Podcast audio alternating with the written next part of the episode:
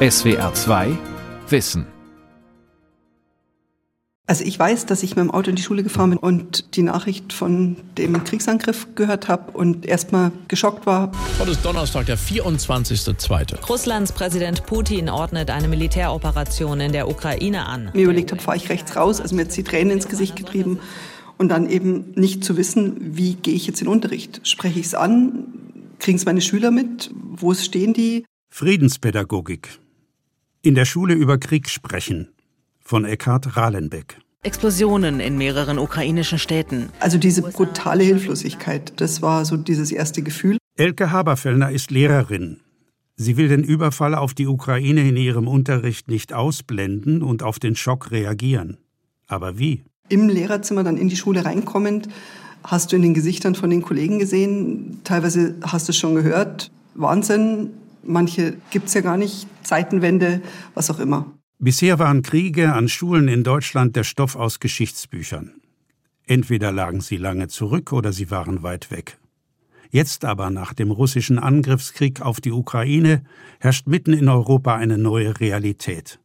Bomben, Raketen, Granaten, Geschosse, eine Situation, auf die weder die Lehrkräfte noch die Friedenspädagogik vorbereitet waren. Haberfellner, die an einer gewerblichen Schule in Nürtingen unterrichtet, beschreibt es so. Die eine Klasse hat gesagt, sie sind froh, dass ich ihnen die Plattform gebe, überhaupt reden zu können, also auch ob sie Ängste haben oder nicht. Bei manchen Kollegen im Unterricht war es gar kein Thema und das war für die Schüler auch komisch.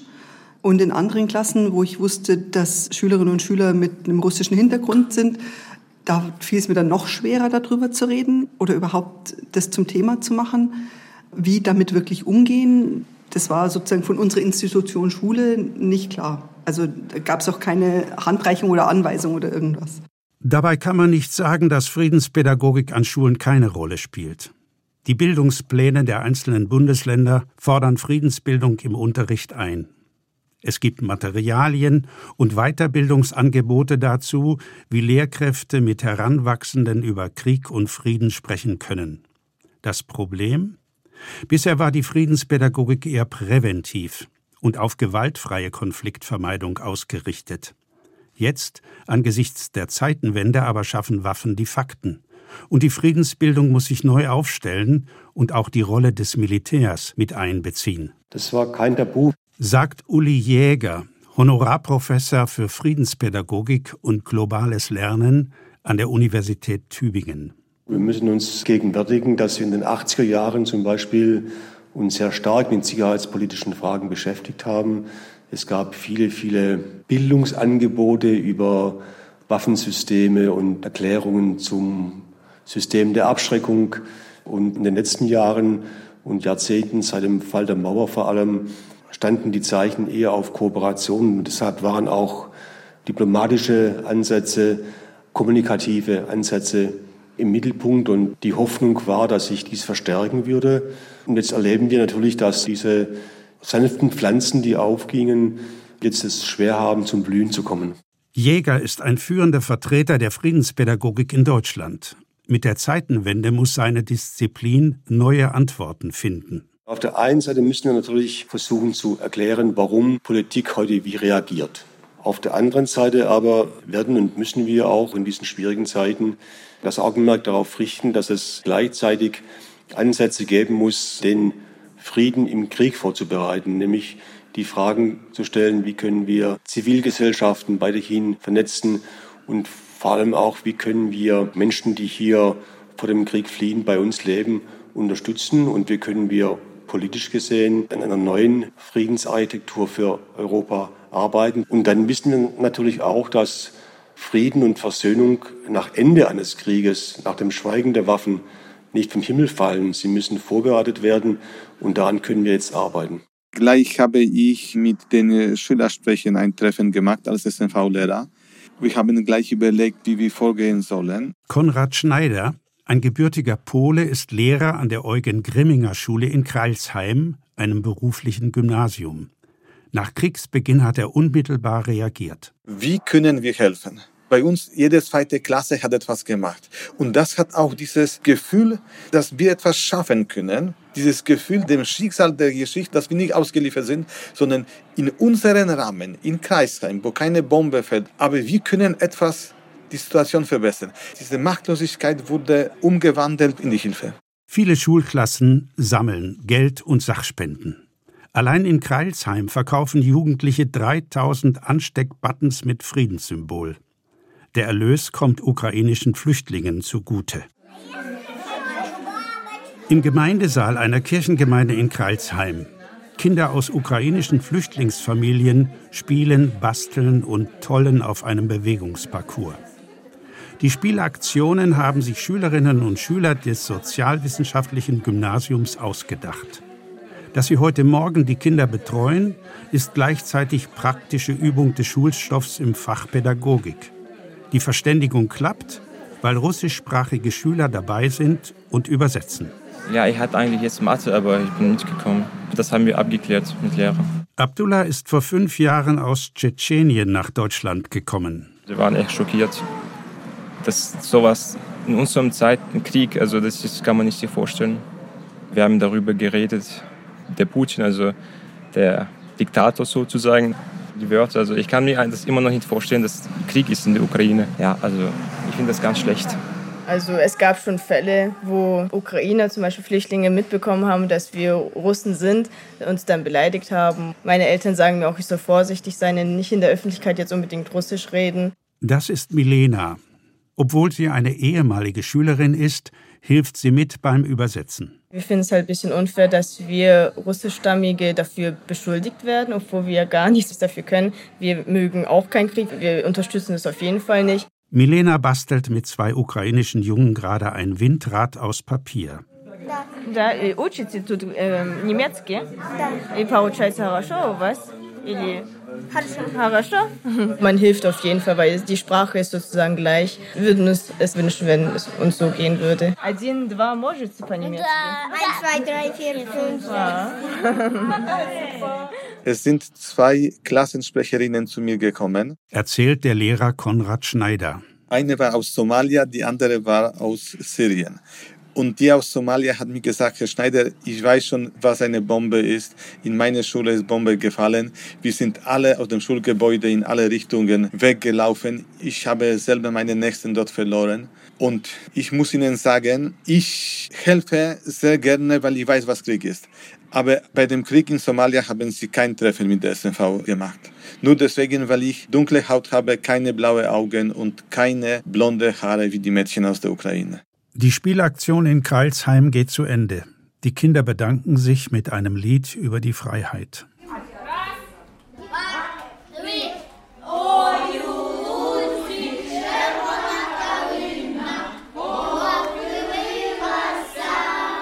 Dass auch andere aus ihrer Klasse Krieg hautnah erlebt haben, wird vielen jetzt erst bewusst.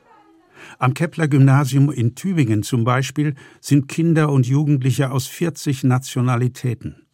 Schulleiterin Ulrike Schöntal erzählt, wie sehr der Kriegsausbruch manche aufwühlt. Dann haben die Lehrer eine Friedenstaube malen lassen mit den Farben der Ukraine und da waren Kinder aus Syrien. Die haben gesagt, darf ich meine Farben nehmen? Darf ich meine Taube mit meinen Farben ausmalen? Weil wir waren auch im Krieg, wir sind auch geflohen ich denke schon, dass manche sich gefragt haben, hat man bei uns auch so viel hingeschaut oder sich so Mühe gegeben.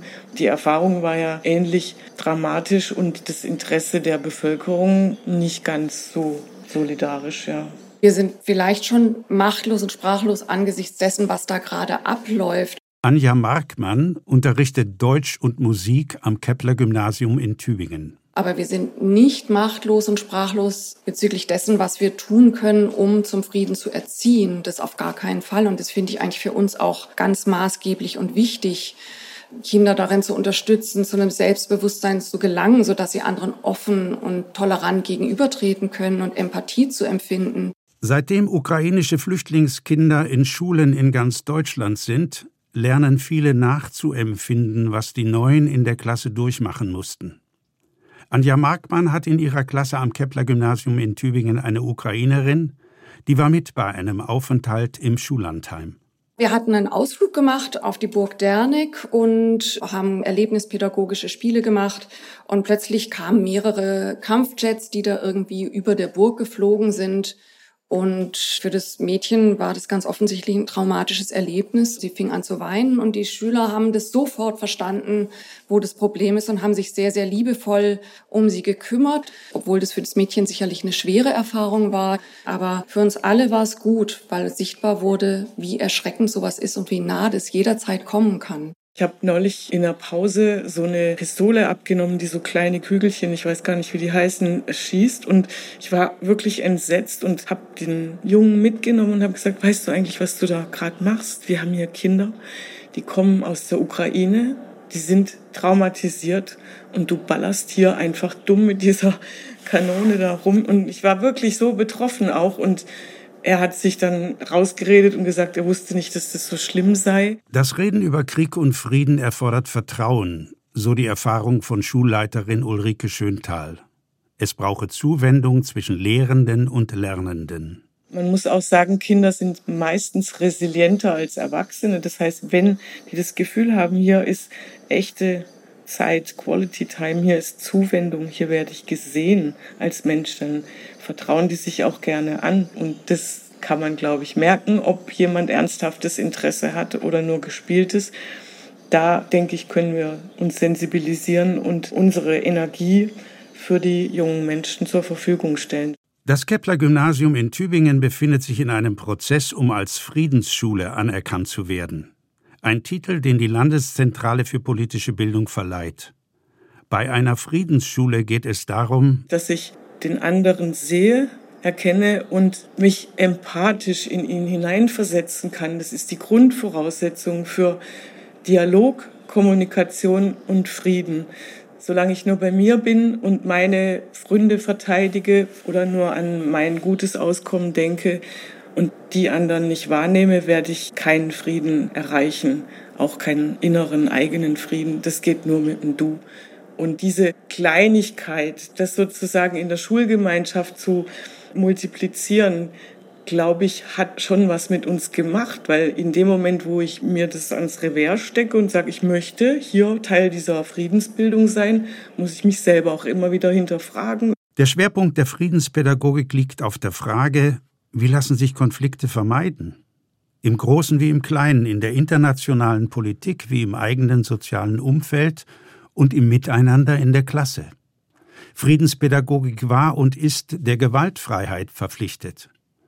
Wie Pazifismus in Zeiten des Krieges noch uneingeschränkt gültig sein kann, das fragen sich viele derzeit. Auch Zoe Slotsky, Schülerin der Klasse 11 des Kepler-Gymnasiums, ist skeptisch. Zoes Eltern sind in den 1990er Jahren aus der Ukraine zugewandert. Wir haben gerade das Thema Erster Weltkrieg, Militarismus und so weiter. Und dort wird auch angedeutet, dass die Aufrüstung eben so der Hauptgrund war für das, was passiert ist. Und natürlich, ohne Waffen kann man keinen Krieg führen. Aber wenn alle anderen aufrüsten und man selbst ohne Waffen dasteht und einfach die weiße Fahne schwenkt und sagt, Leute, lasst uns darüber reden, kann es auf lange Zeit für einen nicht gut ausgehen. Natürlich sollte man verhandeln, aber man sollte auch klar zeigen, dass man prinzipiell auch bereit ist, sich mit allen Mitteln zu verteidigen. Der Parole Friedensschaffen ohne Waffen kann Zoe nicht ohne weiteres zustimmen. Also natürlich, Frieden ist wichtig und das sollte auch das Ziel sein. Aber ich vertrete etwas, was ich einen militanten Pazifismus nennen möchte. Also ein Pazifismus, der natürlich auf Diplomatie setzt, aber andererseits auch klar zeigt, dass er in der Lage ist, sich selbst zu verteidigen. Also für mich ist eine Möglichkeit, sich militärisch zu verteidigen, ein Teil der wehrhaften Demokratie, weil man die Demokratie eben nicht nur nach innen, sondern auch nach außen schützen muss, wie wir es jetzt offensichtlich sehen. Funktioniert alles? In diesem Raum bin ich jetzt nicht so der Profi. Ortswechsel. An der Max-Eid-Schule, einer beruflichen Schule in Kirchheim unter Teck. Vielen Dank. Also, ich habe euch ja schon gesagt, dass wir heute Besuch bekommen. Und zwar der Herr Mattei von der Bundeswehr, ein Hauptmann. Sie erklären bestimmt auch mal noch genauer, was das bedeutet. Vor der Klasse steht ein Mann in Uniform. David Mattei ist Hauptmann der Bundeswehr. Ich stelle also die Frage immer, hey, was erwartet ihr, was wir heute machen? Und das ist ja auch naheliegend oder verständlich, dass dann immer kommt, ja klar, ihr kommt, um uns hier anzuwerben, rekrutieren, Frischfleisch in die Bundeswehr zu spüren. Hauptmann Mattei gehört zu den sogenannten Jugendoffizieren. Sein Auftrag, politische Bildung zu betreiben und über die Rolle der Bundeswehr zu informieren. Und wenn ich dann halt am Schulhof parke oder sowas, ganz oft habe ich dann halt irgendwelche Eltern oder Spaziergänger, die dann irgendwie schreien, oh, verpiss dich von unseren Schulen, lass unsere Kinder in Ruhe, du Kriegstreiber und hier solche Sachen, weil es meistens von dem Missverständnis herrührt, dass wir herkommen, um Werbung zu machen. Das darf ich nicht, das ist uns explizit verboten. Wir haben sogar eine Kooperationsvereinbarung hier mit dem Kultusministerium, dass wir mit den Schulen reden dürfen, aber halt nur, wenn wir keine Werbung machen. Legen wir mal los. Ich habe euch eine Karte mitgebracht und das ist die wohl wichtigste, um diesen Konflikt zu verstehen. Weiß einer von euch, was das für Länder sind? Ja? Das ist die, die ehemalige Sowjetunion, oder? 100 Punkte. Okay, ich merke, alle wissen was davon ehemalige sowjetische Länder. Jetzt ist extrem wichtig zu verstehen, was für Menschen dort leben. Mattei spricht über das NATO-Bündnis und über die jüngste Geschichte zu Zeiten des Kalten Krieges, als Europa in Militärblöcke gespalten war. Das ist der Vorwurf, den Russland auch an die NATO macht. Ey, ihr erweitert euch nach Osten, ihr kommt uns immer näher. Was sagt die NATO darauf? Sie sagt hier, mach mal halblang. Das sind alles erwachsene Länder, die dürfen ihre eigenen Entscheidungen treffen. Die können sich aussuchen, wem sie beitreten und wem nicht. Hat sich nach dem Kriegsbeginn etwas verändert? Anfragen, um an eine Schule zu kommen, haben sich vervielfacht. Sie müssen sich vorstellen, mittlerweile laden mich Religionslehrer, Mathelehrer, Deutschlehrer, wo es eigentlich kaum Berührungspunkte zu den Streitkräften oder zur Sicherheitspolitik gibt, die laden mich ein, weil sie sehen, die Schüler haben einen Bedarf zu reden, haben einen Bedarf informiert zu werden, sodass ich ganz viele Anfragen bekomme. Friedenspädagogik an den Schulen unterstützen in Deutschland die Landeszentralen für politische Bildung. In Baden-Württemberg hilft eine eigens geschaffene Servicestelle Friedensbildung Lehrkräften bei der Planung von Unterrichtseinheiten, bietet Fortbildungen und Lernmedien an. Frage an Julia Hagen, die Leiterin der Servicestelle. Ist der Einsatz von Jugendoffizieren an Schulen umstritten? Ja, absolut. Ich würde sagen, das ist ein hoch umstrittenes Thema. Da erleben wir auch immer wieder, dass Lehrkräfte da eine ganz unterschiedliche Meinung zu haben. Es gibt ja einen Kooperationsvertrag in Baden-Württemberg zwischen Bundeswehr und Schulen, sodass Jugendoffiziere in den Schulen auch direkt lernen. Das ist natürlich umstritten. Die einen sagen, das ist eine wichtige Position. Wir haben, wir sind eine Demokratie, wir haben demokratisches Militär und wir wollen auch darüber in Schulen mehr erfahren.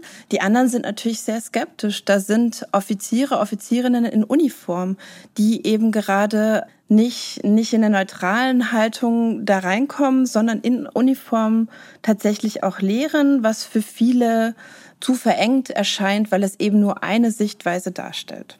In den 1970er Jahren wurde zur Friedenspädagogik der sogenannte Beutelsbacher Konsens gefunden. Diese heute noch gültige Richtlinie soll eine Indoktrination, ein Aufzwingen von politischen Meinungen verhindern. Stattdessen sollen Schülerinnen und Schüler befähigt werden, sich eigenständig ein Urteil zu bilden.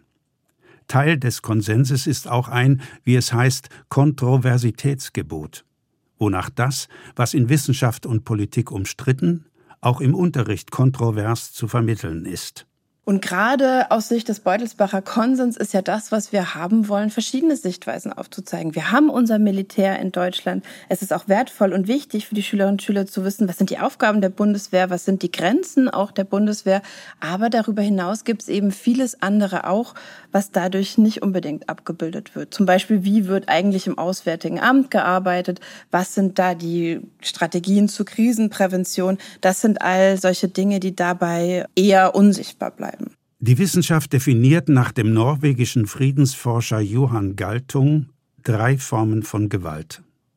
Die direkte physische Gewalt, die strukturelle Gewalt, die sich etwa in sozialer Ungerechtigkeit zeigt, und die kulturelle Gewalt durch Stereotype oder Feindbilder, zum Beispiel im Rassismus, Sexismus, oder Faschismus. Und gerade jetzt mit dem Krieg gegen die Ukraine zeigt sich, dass alle drei Dimensionen von Gewalt sichtbar sind. Nehmen wir zum Beispiel die Tatsache, dass männliche Ukrainer äh, nicht fliehen können aus der Ukraine. Das wäre aus unserer Sicht eine Form von struktureller Gewalt. Oder die Tatsache, dass sich jetzt bestimmte Feindbilder verstärken gegenüber ja, nehmen wir beispielsweise unterstützt durch Propaganda. Propaganda ist ein ganz wichtiges Thema im Krieg gegen die Ukraine. Das ist eine Form von kultureller Gewalt. Also gerade jetzt, wo sich die Gewalt in massiver Gewalt an den Menschen, an der Zivilbevölkerung zeigt, müssen wir all diese Aspekte in den Blick nehmen.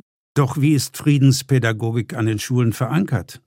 Julia Hagen findet. Immer noch zu wenig. Ähm, das kommt natürlich jetzt auf die Bundesländer an. Bildungspläne sind Sache der Bundesländer. Wir in Baden-Württemberg haben Friedensbildung beispielsweise über die Leitperspektiven integriert, also über die Leitperspektive Bildung für nachhaltige Entwicklung oder die Leitperspektive Bildung für Toleranz und Vielfalt.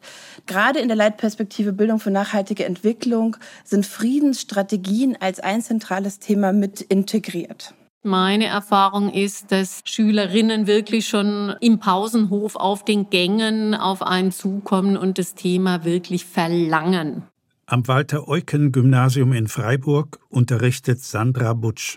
Beim Ukraine-Konflikt ist es so, es brennt eigentlich unter den Nägeln. Man sollte sattelfest sein, man muss sich gut überlegen, wie man die Thematik auch äh, natürlich für russischstämmige Schülerinnen, die wir doch in großer Anzahl äh, auf den Schulen haben, gestaltet, so dass ein vernünftiges Reden über die Materie überhaupt möglich bleibt. Seit 20 Jahren regt Sandra Butsch Projekte und Arbeitskreise zur Friedenserziehung an. Diese ganze Friedens- und Konfliktforschung, Friedensbildung, Demokratie, Bildung, das sind eigentlich Themen, mit denen man Schülerinnen für sich und das Thema gewinnen kann, weil es sind ja auch alltägliche Diskussionen, es sind ja, Dinge, die einen im Hier und Jetzt tangieren, die was mit dem Leben zu tun haben. Und wenn man da nicht versucht, irgendwie sich eine Meinung zu bilden und eventuell handlungsfähig zu sein und sei es nur im kleinsten, dann nie mehr. In Freiburg haben Schülerinnen und Schüler aus elf Nationen und Kulturkreisen in ihren Familien nach Kriegserlebnissen geforscht. Die Ergebnisse präsentieren sie in einem Video. Eine Schülerin hat vom algerischen Großvater erfahren, dass er auf der Seite der Franzosen im Zweiten Weltkrieg kämpfte. 1943 ging die Armee nach Deutschland, um dort gegen die Deutschen zu kämpfen. Wurde er im Krieg verletzt? Ja, ein glatter Durchschuss durch seinen Arm. Ob er selber Leute abgeschossen oder erschossen hat, wollte er auch nicht erzählen. Ein Schüler hat seine Mutter befragt, wie sie den Bürgerkrieg auf Sri Lanka überleben konnte. Für meine Mutter war dies eine schreckliche Zeit, die sie erleben musste. Nachdem sie nach Deutschland gezogen ist, in 2002, wusste sie, dass alles neu für sie sei. Ich bin ganz positiv überrascht, wie meine Eltern aus den schrecklichen Zeiten etwas Gutes daraus gemacht haben. Sie haben etwas gelernt, dass auch wenn die Fehler passieren, die man auch irgendwas zu gut machen kann. Eine Art Denkfabrik in Sachen Friedensbildung ist die Berghof Foundation, die seit Jahrzehnten dazu forscht und in Krisengebieten international friedensstiftend und konfliktvermeidend aktiv ist. Die Stiftung mit Sitz in Berlin und Tübingen betreut auch die Internetplattform friedenfragen.de, an die sich Kinder mit ihren Fragen wenden können. Was passiert, wenn ein Weltkrieg ausbricht? Es interessiert mich, weil ich mich vorbereiten möchte, falls es passiert. Warum geben Präsidenten der Armee Befehle, dass sie andere umbringen sollen? Wieso verhandeln die Präsidenten nicht? Was soll ich machen, wenn in der Nähe von mir eine Atombombe einschlägt? Wir haben zunächst einmal nachgefragt bei unseren Schulen, unseren Schulkontakten, welche Bedürfnisse es gibt, welche Erwartungen es gibt und wie wir diese bedienen können. Friedensforscher Uli Jäger leitet die Abteilung Friedenspädagogik der Berghof Foundation. Nach dem Kriegsausbruch in der Ukraine mussten sie ihr Curriculum anpassen. Und das Interessante war, dass sich in den darauffolgenden Wochen drei archetypische Fragen herausgestellt haben, die wir dann auch ablesen konnten auf unserem Kinderportal friedenfragen.de. Die erste ist, warum gibt es Krieg in der Ukraine? Das ist Bedarf nach Wissen. Die zweite Frage ist, kommt Krieg nach Deutschland? Das ist das Bedürfnis nach Sicherheit. Und die dritte war, wo kann ich Ukrainisch lernen? Und es ist das Bedürfnis nach Handlungsorientierung. Und in diesem Dreieck bewegen sich dann unsere Aktivitäten und Angebote. Projekttag gegen Rassismus und Gewalt am Kepler Gymnasium in Reutlingen. In Klasse 6 gestaltet ein Team aus Servicestelle Friedenspädagogik und Berghof Foundation eine Doppelstunde. Wenn wir jetzt sagen, Frieden ist kein Krieg, was könntet ihr denn dann da zum Beispiel tun? Könntet ihr einen Krieg beenden? Ja. Ja? Mit genug Selbstvertrauen bestimmt. Jasmin Wölbel steht vor den 12- bis 13-Jährigen. Im Hintergrund läuft ein Raumluftreiniger. Also, aber ihr merkt schon, es ist vielleicht ein bisschen schwierig, weil ich meine, Krieg, das kriegt man jetzt auch in den Medien ganz viel mit. Da entscheiden irgendwie Politiker oder Regierungsgruppenführer, dass sie da irgendwie Gewalt anwenden wollen, um an ihre Ziele zu kommen. Und man selber so als Einzelner kann da vielleicht gar nicht so viel dagegen tun. Wenn man aber jetzt sagt, Frieden ist viel mehr als einfach nur keinen Krieg haben, sondern Frieden ist auch Toleranz, Frieden ist sich versöhnen, Frieden ist, dass man gleich behandelt. Was könnte man denn dann für Frieden tun? In Kleingruppen diskutieren die Schüler, was für den Frieden wichtig ist. Kein Krieg und keine Gewalt. Gewalt benutzt man nur zur Selbstverteidigung. Was auch noch wichtig ist, ist kein Hunger und keine Armut. Und die Gleichberechtigung von Frauen und Männern. Das Dilemma ist, dass man nicht genau antizipieren kann, welche Folgen welche Aktivitäten haben auf der politischen Ebene. So Friedensforscher Uli Jäger. Der Angriffskrieg auf die Ukraine erfordert eine Neuausrichtung der Friedensbildung. Wir wissen nicht, ähm, welche Folgen und welche Reaktionen wiederum die Antworten auf die Invasion in der Ukraine seitens der Partner und der Bundesregierung auslösen. Und insofern wissen wir nicht, welchen Stellenwert darin auch Ansätze haben wie zivile Konfliktbearbeitung und gewaltfreie Aktivitäten, nicht militärische Aktivitäten, diplomatische Aktivitäten. Das ist eine gewisse Grauzone und insofern sind wir in einem Dilemma, das wir nicht genau auch weitergeben können an die Schülerinnen und auch an die Lehrkräfte. Uli Jäger macht sich keine Illusionen. Den Frieden zu suchen, den Frieden zu finden, sei ein langwieriger Prozess. Vor allem angesichts eines Aggressors wie Russland, der nicht sonderlich friedensbereit wirkt. Auch das muss die Friedenspädagogik Kindern vermitteln. Wir legen unsere Expertise und unser Augenmerk darauf, dass wir nicht vergessen dürfen, auch in diesen schwierigsten Situationen, dass ein Frieden nur über Verhandlungen, über diplomatische Mittel am Ende hergestellt werden kann. Und dazu zählt eben auch die Akzeptanz in der Bevölkerung und das Vorbereiten auf die nächsten Schritte hin zum Frieden. Und daran müssen wir arbeiten. SWR 2 Wissen. Friedenspädagogik. In der Schule über Krieg sprechen. Autor und Sprecher Eckhard Rahlenbeck. Redaktion Vera Kern. Die ARD-Themenwoche Wir gesucht. Was hält uns zusammen? Pate Mark Forster. Ich finde es ein super Thema, gerade in der Zeit, in der wir gerade sind. Was hält unsere Gesellschaft zusammen? In meiner letzten Krankheitsphase, da hat immer das Telefon mal geklingelt. Brauchst du was? Soll ich dir einkaufen gehen? Was hält alt und jung zusammen? Ich gehe Gassi mit einem kleinen Hund von einer Seniorin. Und dann kam ich einfach drauf, dass Einsamkeit ähm, irgendwie ein Thema ist. Werte, die uns verbinden. Es ist sehr befriedigend, wenn man dem Recht von Menschen, die das nicht selber können, zur Geltung verhelfen kann. Die ARD-Themenwoche Wir gesucht. Was hält uns zusammen? Auf SWR2 und SWR2.de. Ab Sonntag. SWR 2. Kultur neu entdecken. SWR 2 Wissen. Manuskripte und weiterführende Informationen zu unserem Podcast und den einzelnen Folgen gibt es unter swr2wissen.de.